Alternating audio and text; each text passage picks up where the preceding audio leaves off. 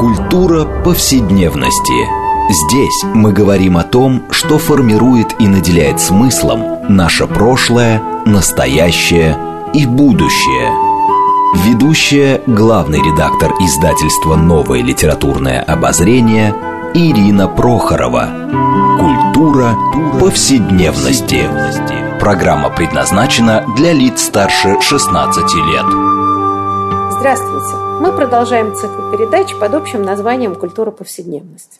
Напомню нашим радиослушателям, что эта программа посвящена разнообразным темам, связанным с нашими ежедневными практиками, различными укладами жизни, всему тому, что мы часто пренебрежительно называем бытом. Наша программа, однако, стремится показать, что многие стороны повседневной жизни являются важнейшей частью культуры и во многом предопределяет и формирует ее развитие. Но мы неоднократно обращались в наших различных э, передачах а, к бытованию, да, вот таком общественном сознании а, многих представлений, а, которые нам кажутся, в общем, само собой разумеющимися и неизбывными. Но вдруг это выясняется, когда мы начинаем обсуждать, что мы иногда бываем в плену либо стереотипов, либо то, что мы считаем обычным и привычным, оказывается, в общем, достижением цивилизации, а вовсе не явлением, которое было, так сказать, спокон веков. И сегодня мы с вами поговорим о э, э, женщинах-писательницах в литературе. Ну, прежде всего, наверное, XIX века, затронем XX. Но будем говорить скорее о не достижениях или каких-то эстетических э, э, качествах их э, творений, а просто о их э, ну, как сказать, наверное, репутациях и вообще, как складывался институт э, литературы и вхождение, с какими трудами туда женщины входили. То есть вот статус женщин-писательниц, как он складывался, а, и как мы пришли э, к ситуации, когда на сегодня, наверное, самый консервативный человек вряд ли будет говорить, что женщина не имеет права на сочинительство. А вот как бы идея, что женщины-писательницы есть, они прекрасные и поэты, и прозаики и так далее, стала, в общем, общим местом. Так вот, а, наша сегодня программа будет посвящена тому, что не всегда такое происходило, как в европейской культуре и, в частности, и в русской литературе, а, женщины, а, так сказать, пытались занять в нем достойное место. И вот об этом мы сегодня поговорим с нашими гостями. А, я их представлю. Это Александр Левергант, литературовед, главный редактор журнала «Иностранная литература». Он также автор книги «Викторианки», которая посвящена биографиям замечательных английских писательниц начала XIX века. Здравствуйте, Александр Яковлевич. Добрый день, Ирина Петровна. Второй наш гость Мария Нестеренко, филолог, редактор серии «Гендерные исследования» издательства НЛО. Она автор книги «Роза без шипов. Женщина в литературном процессе России. Начало XIX века». Но эту книгу мы тоже будем сегодня опираться а, в разговоре о женщинах-писательницах. Мария, здравствуйте. Добрый вечер.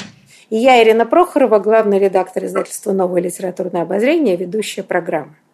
А, ну вот, а, знаете, у меня вопрос следующий, который хотелось бы, наверное, с вами обсудить. Ну, как бы некоторые знания э, развития национальных литератур в Европе показывает, что, в общем, положение женщин-писательниц э, было в разных культурах э, разное, да, то есть они в разное время становились равноправными участниками литературного процесса. А, Но ну вот, э, например, в частности, литература Франции, на которую, в общем, да, традиционная русская литература долгое время опиралась и, так сказать, ориентировалась. А там женщины вообще довольно рано стали сочинительствовать и при этом были признаны. Ну, там начинает Маргарита Наварская с ее гиптомироном, а это вообще 16 век. А 17 век был совершенно расцветом, а это и мадам де Скюдери, и, и э, госпожа де Лафайет, и, и мадам де Савиньи, а, и 19 век, там, мадам де Сталь и, и прочее, и прочее. Да, в общем, как вот таким удивительным образом женщины в, во Франции – довольно рано а, ну, стали претендовать, э, собственно говоря, на этот высокий статус. Хотела вот спросить вас по очереди. Вот, э, Александр Яковлевич, поскольку вы занимаетесь литературой Англии, а английские писательницы женщины, а они когда начинают реально входить в литературу? Тогда ли, как и, и французский, или намного позже? Намного позже. Э, вообще э, участие женщин в литературном процессе в Англии даже и тогда, когда творили вот, э, Джейн Остин и Джордж Эллиот и сестры Бронты, не приветствовалось. Не случайно поэтому в Англии была замечательная литературная игра «Угадать псевдоним». Женщина не выходила в литературу, как правило, до тех пор, пока не обзаведется псевдонимом, потому что профессия э, литераторши, скажем так, была немногим лучше других э, не самых принятых, не самых э, женских профессий. Э, и э, очень многие женщины, в частности, те женщины, о которых писал я, писали постоянно под псевдонимом. И потом порой спустя много лет эти псевдонимы уже даже, может быть, и не при их жизни раскрывались.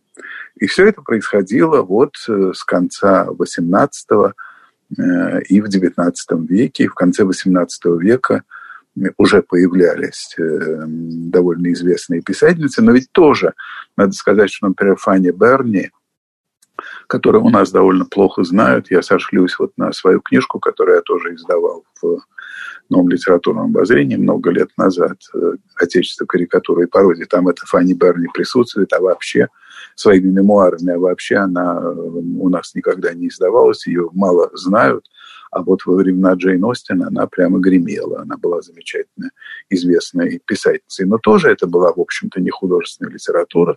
Она была мемуаристкой. Но вот начиная с Фанни Берни, наверное, и стоит отсчитывать Э, участие э, женщин, женщин в литературе. Ну и, разумеется, с Джейн Остин тоже. Кстати, Джейн Остин довольно быстро избавилась от своего литературного псевдонима и уже потом стала печататься под своим собственным именем, но, увы, недолго.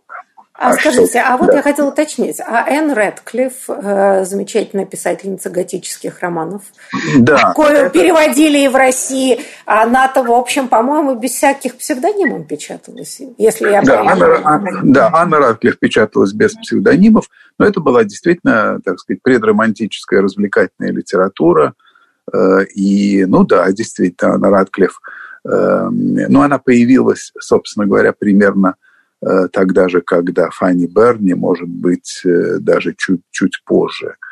И действительно, в рамках э, готической литературы она имела, имела немалый успех. Но понимаете, в чем дело? Я не то чтобы забыл про нее, но присутствие такого автора, как Фанни Берни, в отличие от тех французских писательниц, которых вы перечисляли, в сущности ничего в отношении культурного сообщества к женщинам-писательнице не меняли. Э, женщины были от литературы, как бы это лучше сказать, отлучены. Отлучены, ну да. А, э, Мария, скажите, пожалуйста, а что у нас происходит в родных Палестинах? А вот как бы женщина-писательница в России.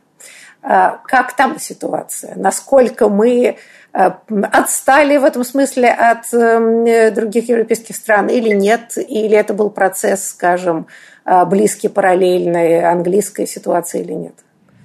Здесь все очень интересно, потому что, э, во-первых, у нас э, была Екатерина II, которая хотела она того или не хотела, но э, подавала все-таки некий, некоторый э, пример своим соотечественницам. И действительно в XVIII столетии, если мы обратимся к источникам, которым, которым, которыми мы располагаем, их немного, в основном это литературная периодика, мы увидим, что женщины там публиковались, и более того, это темы, которые никак не сегрегированы как женские, да, это философская религиозная лирика, оды, а, дидактические стихотворения и так далее. Дальше происходит такая интересная вещь, когда сентименталистская эстетика и философия, так сказать, начинают завоевывать умы в России, то здесь, с одной стороны, да, сентиментализм как бы, ну, в кавычках, раскрепощает женщину, да, и выводит ее как такого культурного агента на значит, в поле литературы, да, и как бы новая литература, она адресовывается прежде всего женщинам, да, что потом пушкинское поколение всячески э, высмеивало. И, но при этом все-таки, да, женщине отводится вот какой-то такой очень узкий круг э, ее возможностей в литературе, за который желательно не приступать. И если мы посмотрим на сентименталистскую периодику, да, особенно «Московский Меркурий», который э, очень прям активно зазывал женщин э, в соавторы и призывал быть активными деятельницами культуры, э, воспитывать детей, э, читать русскую литературу, литературу и так далее, там, в общем-то, не было напечатано ни, одно, ни одного женского сочинения. И э, если говорить о том, когда женщины заявляют о себе, так сказать, во весь голос, ну, конечно, там в XVIII веке были яркие примеры, но они как-то немножко, как и вся, вероятно, литература XVIII века, она немножко как бы воспринимается как такой архаический э, значит, аппендикс по отношению к литературе, которая начинается с Золотого века. Так что, наверное, э, первой такой поэтессой, которую очень осторожно можно назвать профессиональной, потому что профессия как литература в XIX веке в России, она э, сформируется еще гораздо позже. В общем, можно, наверное, назвать Анну Бунину э, по той простой причине, что она как бы э, поставила все на э, занятие литературой, и э, это был единственный ее доход, пусть и очень своеобразный, потому что она зависела от пенсионов всевозможных, но тем не менее она это получала именно благодаря своей литературной деятельности. Да, вы знаете, но на самом деле, Мария, читая вашу книгу, и читать книгу Александра Яковлевича, я как-то первый раз задумалась о парадоксе а вот когда романтизм, э, так сказать, да, становится такой доминирующим, что ли, да, художественным трендом, mm-hmm. а, и это всегда, ну, все мы, наверное, проходили историю литературы, и романтизм – это такая важнейшая веха а, в развитии европейской литературы и культуры в целом.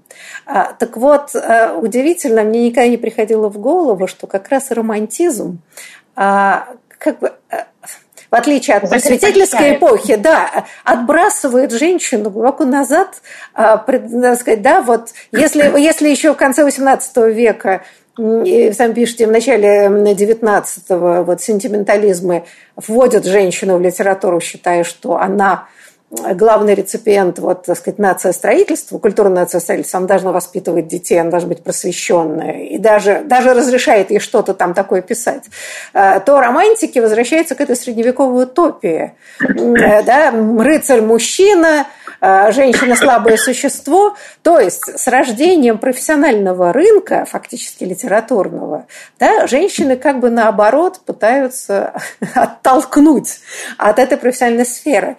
И вот это меня как-то глубоко поразило. Я никогда вот это соотношение, да, вот никогда не замечала и об этом не думала.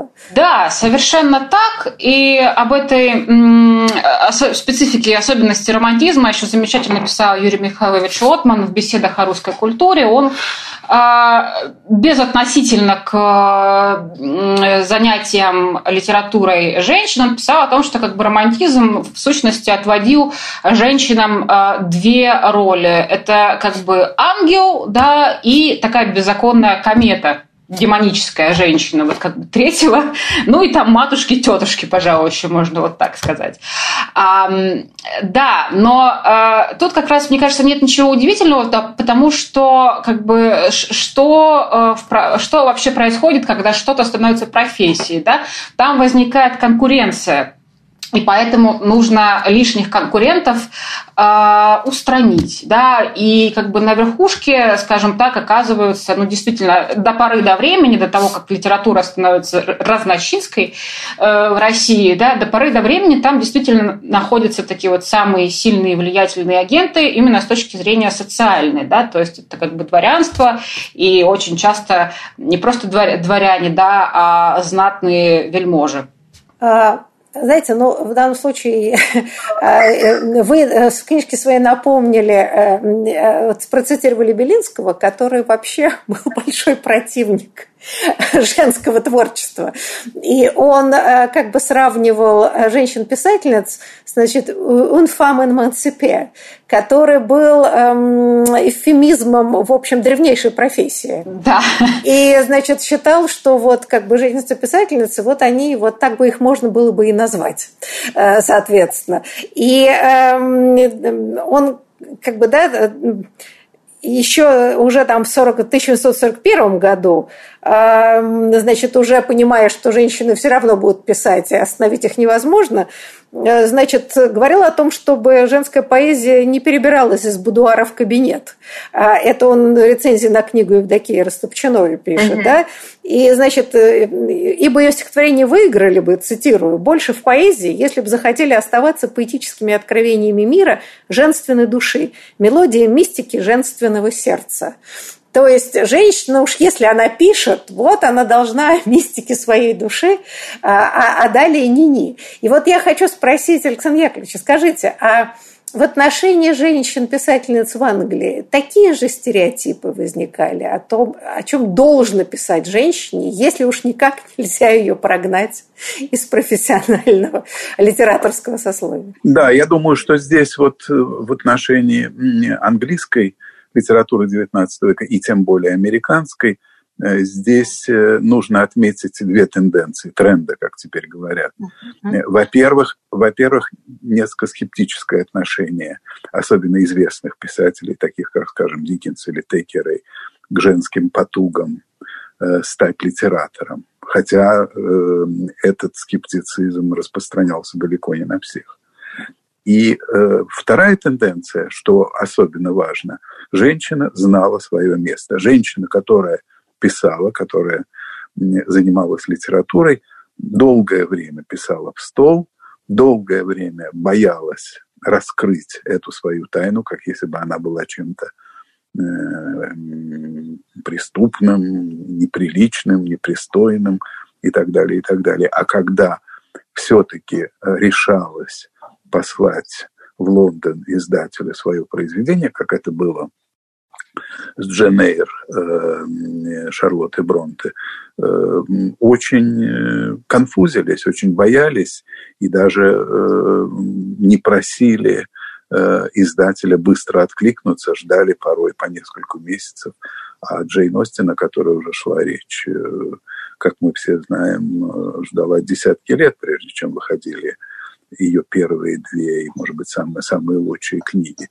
Поэтому в этом отношении отношение издателя и крупного автора, мужчины, к женским потугам были более или менее встречными путями. Женщина э, страдала комплексом неполноценности, даже если ее произведение печаталось. Когда же оно печаталось, то вопрос о том, женщина это или мужчина, довольно быстро пропадал довольно быстро переставал, переставал быть актуальным.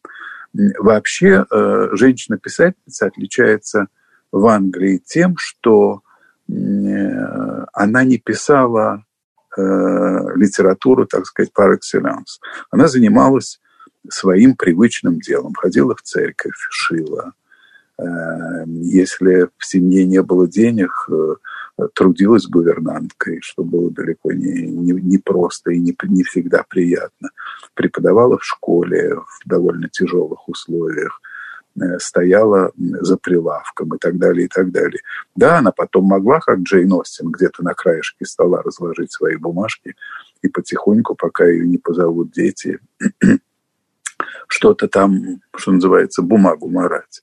Но, в принципе, сами женщины, мне кажется, это забавный парадокс, я об этом вот написал в предисловии к этой своей книжке, сами женщины э, прекрасно понимали, что они занимаются не своим делом. Ну да. Мария, вы хотели что-то добавить? Да, у меня есть короткий комментарий, просто я э, не могу им не поделиться. А, значит, в 1804 году, когда матушка Льюиса, автора знаменитого э, романа «Монах», задумывалась о том, не попробовать ли заработать сочинительством, он пригрозил ей покинуть страну, если она отважится на такое. И э, в конце письма прибавил цитата «Женщина-писательница всегда казалась мне наполовину мужчиной». Вот, такой вот, э, такая вот ремарка с моей стороны. А, да, это впечатляюще. А, но, кстати говоря, э, удивительно, что мы все-таки понимаем, что в течение XIX века все больше и больше женщин становились профессиональными писателями, и там брали ли они мужской псевдоним или нет, а, все-таки постепенно нравы в этом смысле смягчались. А, но вот поразительно, да, опять же, не могу не процитировать, уже начало, можно сказать, 20 века а, да, а Владислав Ходосевич, известный писатель, критик и эссеист, да, пишет э, вообще почти то же самое, что писали сто лет назад – а, да, вот, значит, эм, что женщинам свойственно более полагаться на личный опыт, нежели на доводы созданной теории. Отсюда почти неизбывный интимизм женского стихотворства, так же, как его формальный дилетантизм, нередко подчеркивая умышленно, не без капризного оттенка. Не отрицая, во всем этом есть нечто подкупающее, ибо всякая непосредственность подкупает. Есть и своеобразное очарование. Но то и другое порядка более человеческого может быть, даже слишком человеческого, нежели художественного. Как человеческий документ, женская поэзия, в кавычках, содержательнее и ценнее, чем, собственно, как, собственно, поэзия. А, вот эта удивительная история, когда проходит сто лет, а система стереотипов по поводу женского письма, уж если пишет, то это должно быть движение души, а, и это не поэзия, да, что графоманство должно как часть вообще женского творчества.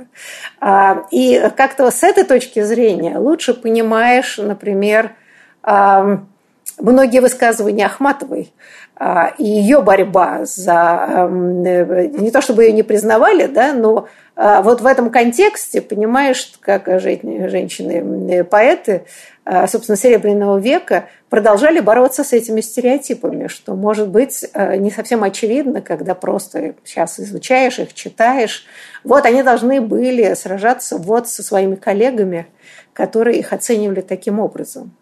А я хотела спросить, Василий Алексеевич, а скажите, а вот, эм, вот такая эволюция взглядов на женское письмо к концу XIX века Англии происходила или стереотипы были очень сильные? Стереотипы оставались очень сильными, но эм, э, в пользу женщин-писательниц э, следовало бы сказать, и это тоже еще один, так сказать, забавный парадокс – что э, такие авторы, как э, Шарлотта Бронте и, может быть, еще в большей степени ее младшая сестра Эмили Бронте и, конечно же, в первую очередь Джордж Эллиот, писали, будучи женщиной, мужскую прозу. И э, если бы представить себе, э, что они не брали бы псевдонимы, то очень многие критики, и так бывало, удивлялись, что женщина пишет такое взрослое мужское письмо. То есть э, этим я хочу сказать, что как таковой женской литературы в Англии, пожалуй, не было. По крайней мере, она никаким образом не ограничивала себя. Вот все то, что мы, вот то, что мы назвали графомания, все эти виньетки, бурные, пышные, не всегда оправданные эмоции, все это совершенно не свойственно лучшим английским писательницам, таким как сестры Бронте, Э, Элизабет Гаскел и, опять же, прежде всего Джордж Эллиот. Это Джордж Эллиот не случайно взяла себе мужской псевдоним. Она и есть писатель-мужчина в каком-то отношении. А мы сейчас вы должны выйти, уйти на перерыв ненадолго, да, но после него мы продолжим этот важный, как мне кажется, разговор. Так что, пожалуйста, не переключайтесь. Мы скоро вернемся к разговору о женщинах-писательницах.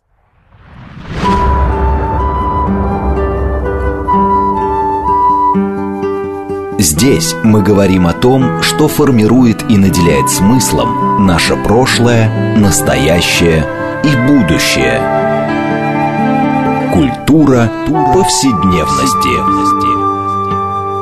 Мы продолжаем нашу программу э, в рамках цикла «Культура повседневности». Напомню нашим радиослушателям, что мы сегодня беседуем о женщинах-писательницах в литературе, как, э, как складывался профессиональный литературный рынок и как женщины завоевывали в нем место и статус профессиональных а, писателей, с какими трудами э, они это делали, сколько предрассудков им приходилось преодолевать. А, и напомню вам, а, что традиционно да, мы обычно разговариваем на разные темы, отталкиваясь от важных книг, а именно мы сегодня обсуждаем отчасти книгу Александра Леверганта «Викторианки», и книгу Марии Нестеренко эм, э, «Роза без шипов. Женщины в литературном процессе. Начала XIX века». И, собственно, оба автора являются нашими гостями. Александр Левергант – литературовед, главный редактор журнала «Иностранная литература», а Мария Нестеренко – филолог, редактор серии «Гендерные исследования» издательства «НЛО».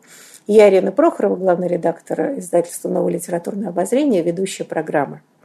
А э, вот э, хотела бы продолжить наш разговор – собственно, о специфике э, женского творчества, а, но в связи с э, вот как раз важным феноменом, который ну, э, собственно, упоминается в обеих книгах.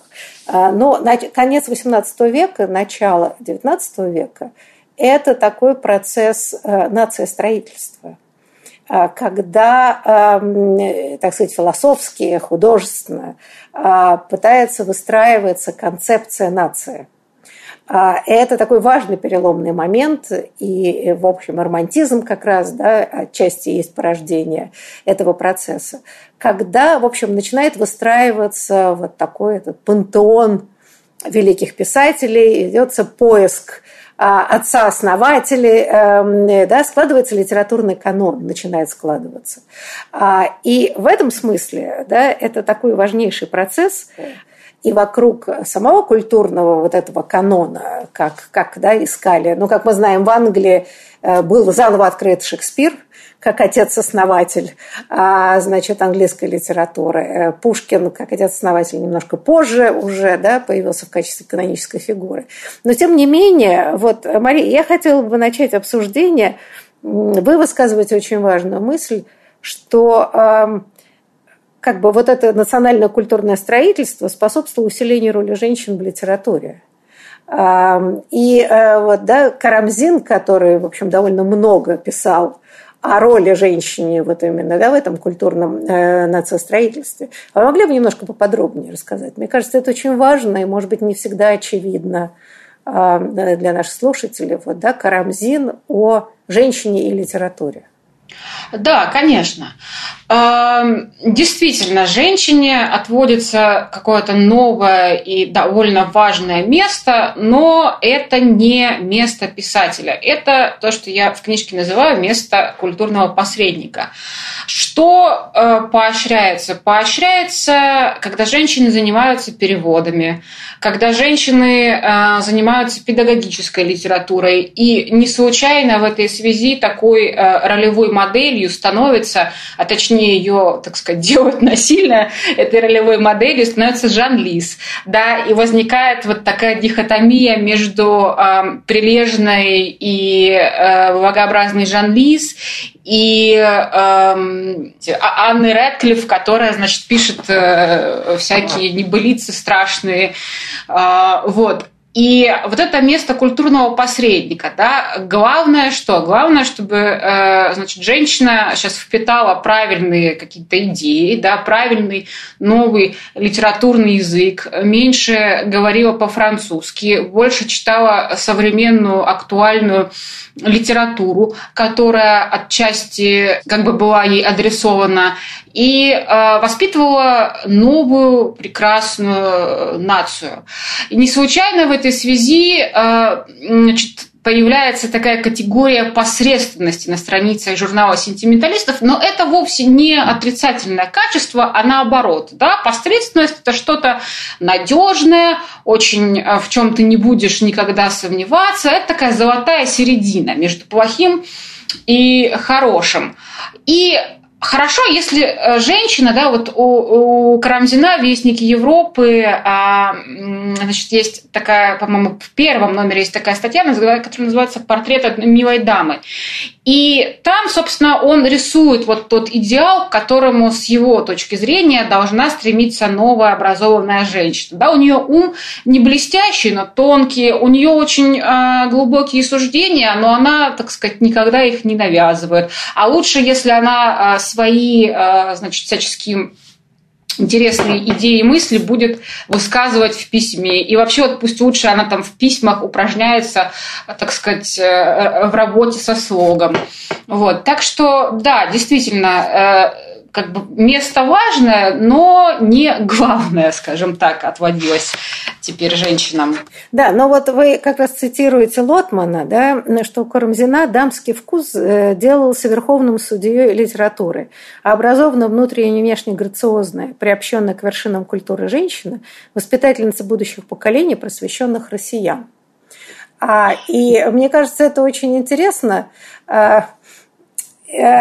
Э, Э, знаете, вот как бы мы, когда проходили вообще чаще всего школьные программы, это спор, э, значит, карамзинистов шишковистов, архаистов и новаторов, а он всегда, значит, происходил вот в рамках да, прогрессивных э, значит, арзамасцев да, и вот такой очень консервативных шишковистов, которые а, как бы стремились, да, вот не в, не, не в будущее, а в прошлое, и, значит, э, просили, говорили о том, что надо развивать русский язык, вот отталкиваясь от образцов отечественной литературы и вообще литературного языка XVIII века. Но выясняется, если посмотреть на эту борьбу с точки зрения положения женщин, то Карамзин фактически высказывает тоже точку зрения, что да, как бы для развития как раз русского языка да, женщина как раз должна вот хорошо его знать, э, отечественную литературу читать и таким образом воспитывать э, такое поколение просвещенных россиян. То есть странным образом а, где-то он сходится, получается, с консерваторами о важности русского языка, но, собственно, для женщины как воспитательницы будущего поколения. Как это вообще можно объяснить? Да, совершенно так. Там дело в том, что происходит такая вещь, что, э, в общем-то, э, оба лагеря, да, они, э, с одной стороны, искали как бы вот таких новых агентов влияния, а с другой стороны, они в женщинах видели этих агентов влияния. И тут, конечно, безумно интересная вещь происходит, потому что карамзинисты, они вот так вот, значит, постулировали, что сейчас вот у нас женщины везде будут писать и публиковаться, заниматься, а а шишковисты, получается, получается, это сделали, да, потому что у них э, э, в беседе любителей русского слова э, значит, в качестве почетных членов беседы участвовали целых три поэтессы, да, и одна из них вполне себе точнее, две из них вполне себе выдающиеся, значит, интересные и с точки зрения, литературы. А вот я хотела спросить, Александр Яковлевич, а ведь в России вот эта специфика, э, которая очень сильно отразилась э, вообще на всей литературе XIX века, это, в общем, так сказать, да, франкоязычная аристократия, дворянство. А, и, э, так сказать, с другой стороны, литература пытается развивать национальный язык.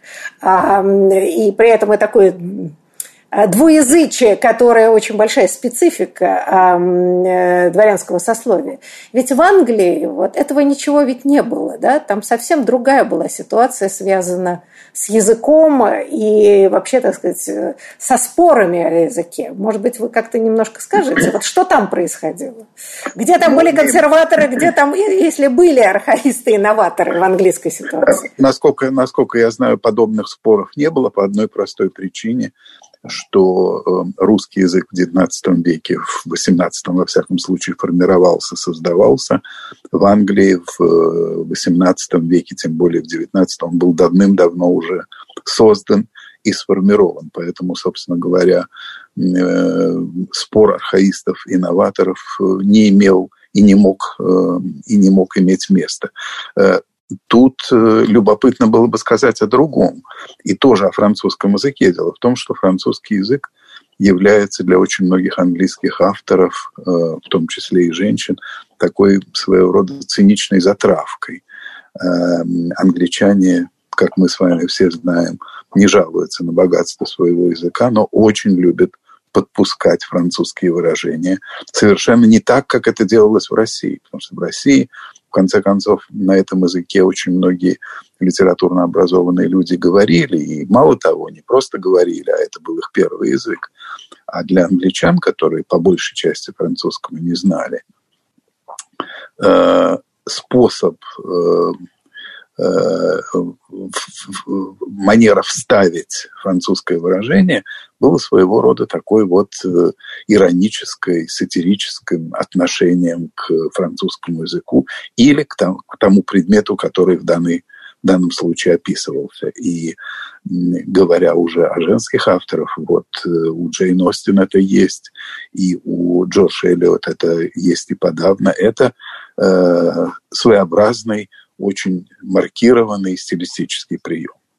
И этого как раз, в общем-то, э, это как раз тоже ведь можно проследить, например, в «Войне и мире», да, где французский язык есть некоторое ироническое и лицемерное отношение к действительности, да, вспомним князя Василия, э, и, а немецкий язык – это скорее проявление тупости, э, грубости, может быть, даже глупости, вот что-то в этом роде.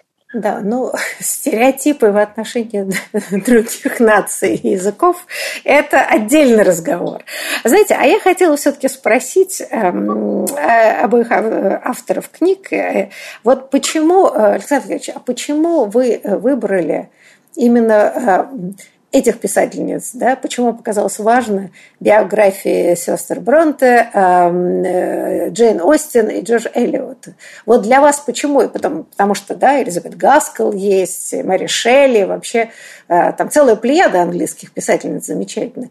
А чем важны для вас именно вот эти фигуры? Вы знаете, я их э, выбирал и решил о них писать по совершенно так сказать, не эстетической причине, а просто потому, что меня очень заинтересовала их биография, их жизнеописание.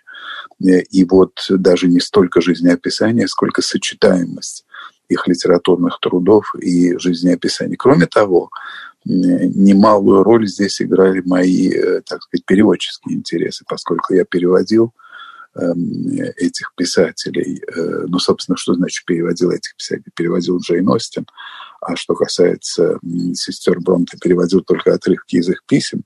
Но они меня, меня интересовали еще и как переводчика тоже, а вовсе не потому, что они чем-то там э, глубже, интереснее, чем, чем Гаскел и Мэри Шелли. Мэри Шелли – это вообще э, для меня, с моей точки зрения, является моим большим упущением, и книжка викторианки, надо сказать, мне кажется, выиграла бы, если бы мы решили там присутствовала, потому что э, вообще вот этот разговор о э, антиутопии возник впервые благодаря Мэри Шелли и ее Франкенштейну еще в 1816 году, когда не было ни, ни, ни, ни Оруэлла, ни Хаксли, ни даже Стивенсона с его странной историей доктора Джекила и мистера Хайда.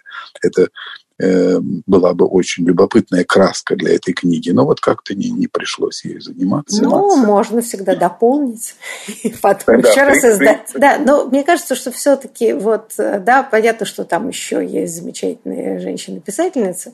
А, знаете, что меня поражает, и, наверное, я не знаю, на свете всегда можно найти какие-то исследования на любую тему. Но не знаю, есть ли на эту.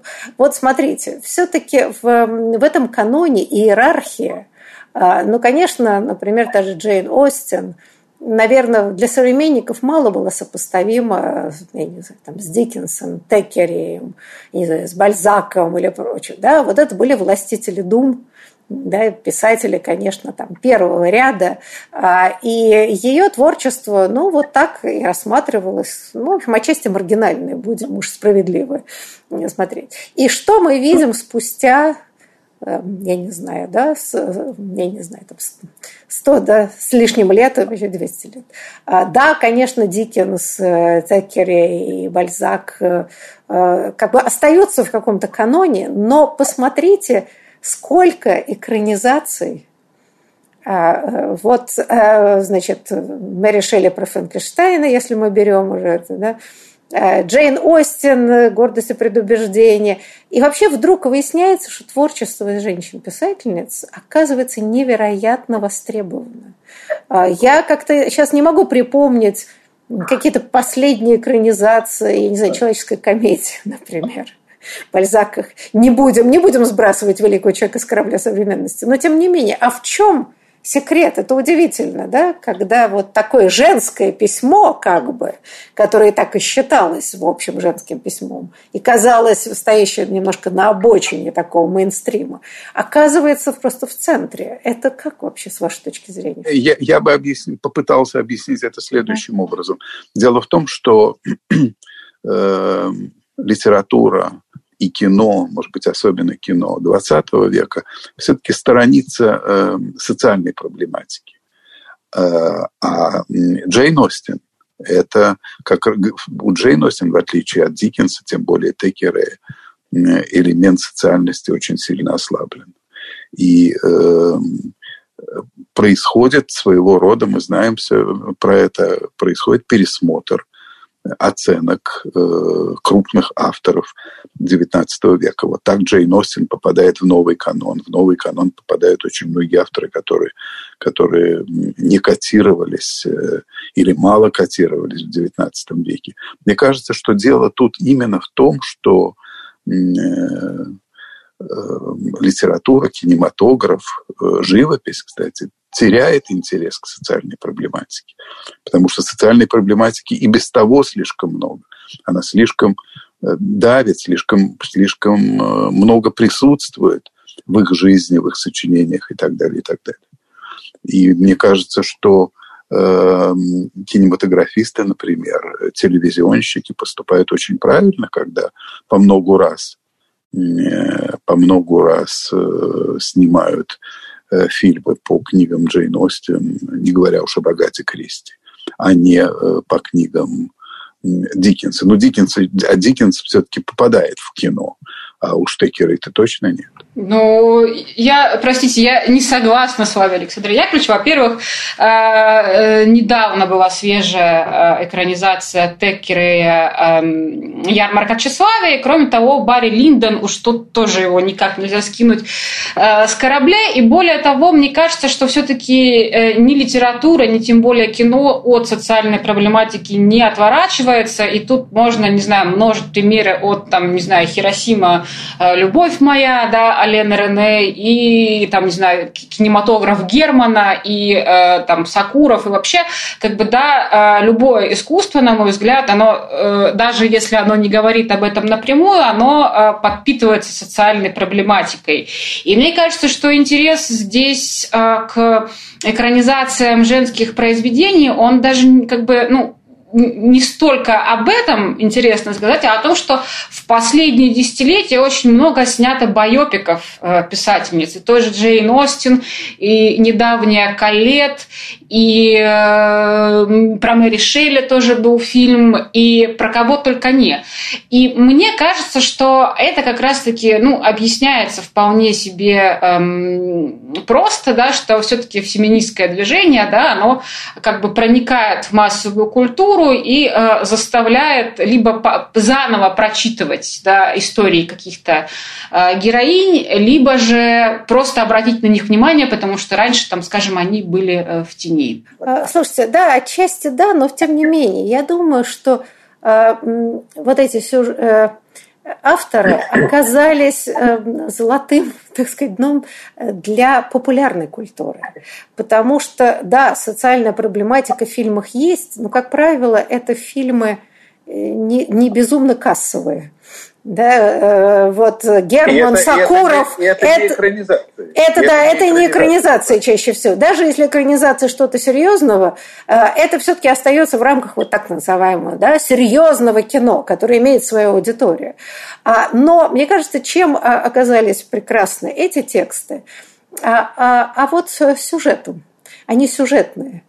А, гордость за предупреждение, а придумать, так сказать, сюжет, это ведь очень сложно на самом деле. Вот. И мы знаем, что вообще по мотивам гордость за предупреждение существует еще куча всяких фильмов, которые там переносят это в современность, еще как-то. Зомби-апокалипсис еще. Да, ну да, уже и как угодно, но тем не менее, да, а вот она нашла вот этот поразительный ход – который оказался просто, ну так же, как, простите, Агата Кристи, ну там, да, ну что. Детектив э, – это очень событийный, яркий да, сюжет, э, который очень важен. И тут, мне кажется, это очень интересно, да, потому что и Джен Эйр – это совершенно прекрасно, да, так, и пересказать Конечно. можно. И, и, и, и любителям, любителям э, киносериалов – Э, совершенно нет дела до феминизма, вообще говоря. Ну, вы, вы, вы не правы, сериалы сейчас смотрят все. И нет, но я имею в виду, что это не, это не только фе, не, не сугубо феминистское кино. То есть, если бы это было только такое политическое феминистское кино, вот мы берем, то это, опять же, есть своя аудитория. Но сериалы, правда, а, смотрят люди, которым это даже и проблематика совершенно неинтересна. Но оказалось, что вот это так называемое женское письмо, оказалось очень востребовано. Э, вот это, это, я не знаю, тут много, может быть, объяснений каких-то, но это очень любопытно. Ну, я короткую ремарку вставлю что насчет сериалов, что если бы это не было интересно, то а, сериальная индустрия в таком количестве бы не эксплуатировала феминистскую повестку, а она ее, уж поверьте, очень эксплуатирует. И более того, можно даже смотреть и понимать, что как бы по сюжету и вообще по логике события можно было без этого обойтись, но для того, чтобы попасть вот в определенный как бы э, мейнстрим поток, э, да, создатель сериала, я про западные сериалы, конечно же, говорю, у нас там все спас под березами, это безусловно. Э, как бы западная индустрия сериальная, мне кажется, очень активно работает с этой повесткой. Знаете, может быть, но мне кажется, что здесь сталкиваются разные как у нас теперь говорят, любят тренды. А, значит, мы понимаем, что вообще-то стержень э, литературы XIX эм, века особенно, да, и, может быть, э, там, конца XVIII, это любовный роман.